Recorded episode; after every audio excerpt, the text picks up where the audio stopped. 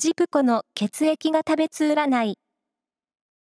6月10日の運勢をお知らせします。監修は、魔女のセラピー、アフロディーテの石田も M 先生です。まずは、A 型のあなた。新しいブレーンとなる人との出会いがありそうです。ラッキーキーワードは、八宝菜。続いて B 型のあなた。いつもの行動パターンを変えることで、新しい発見がありそう。ラッキーキーワードは、スコーン。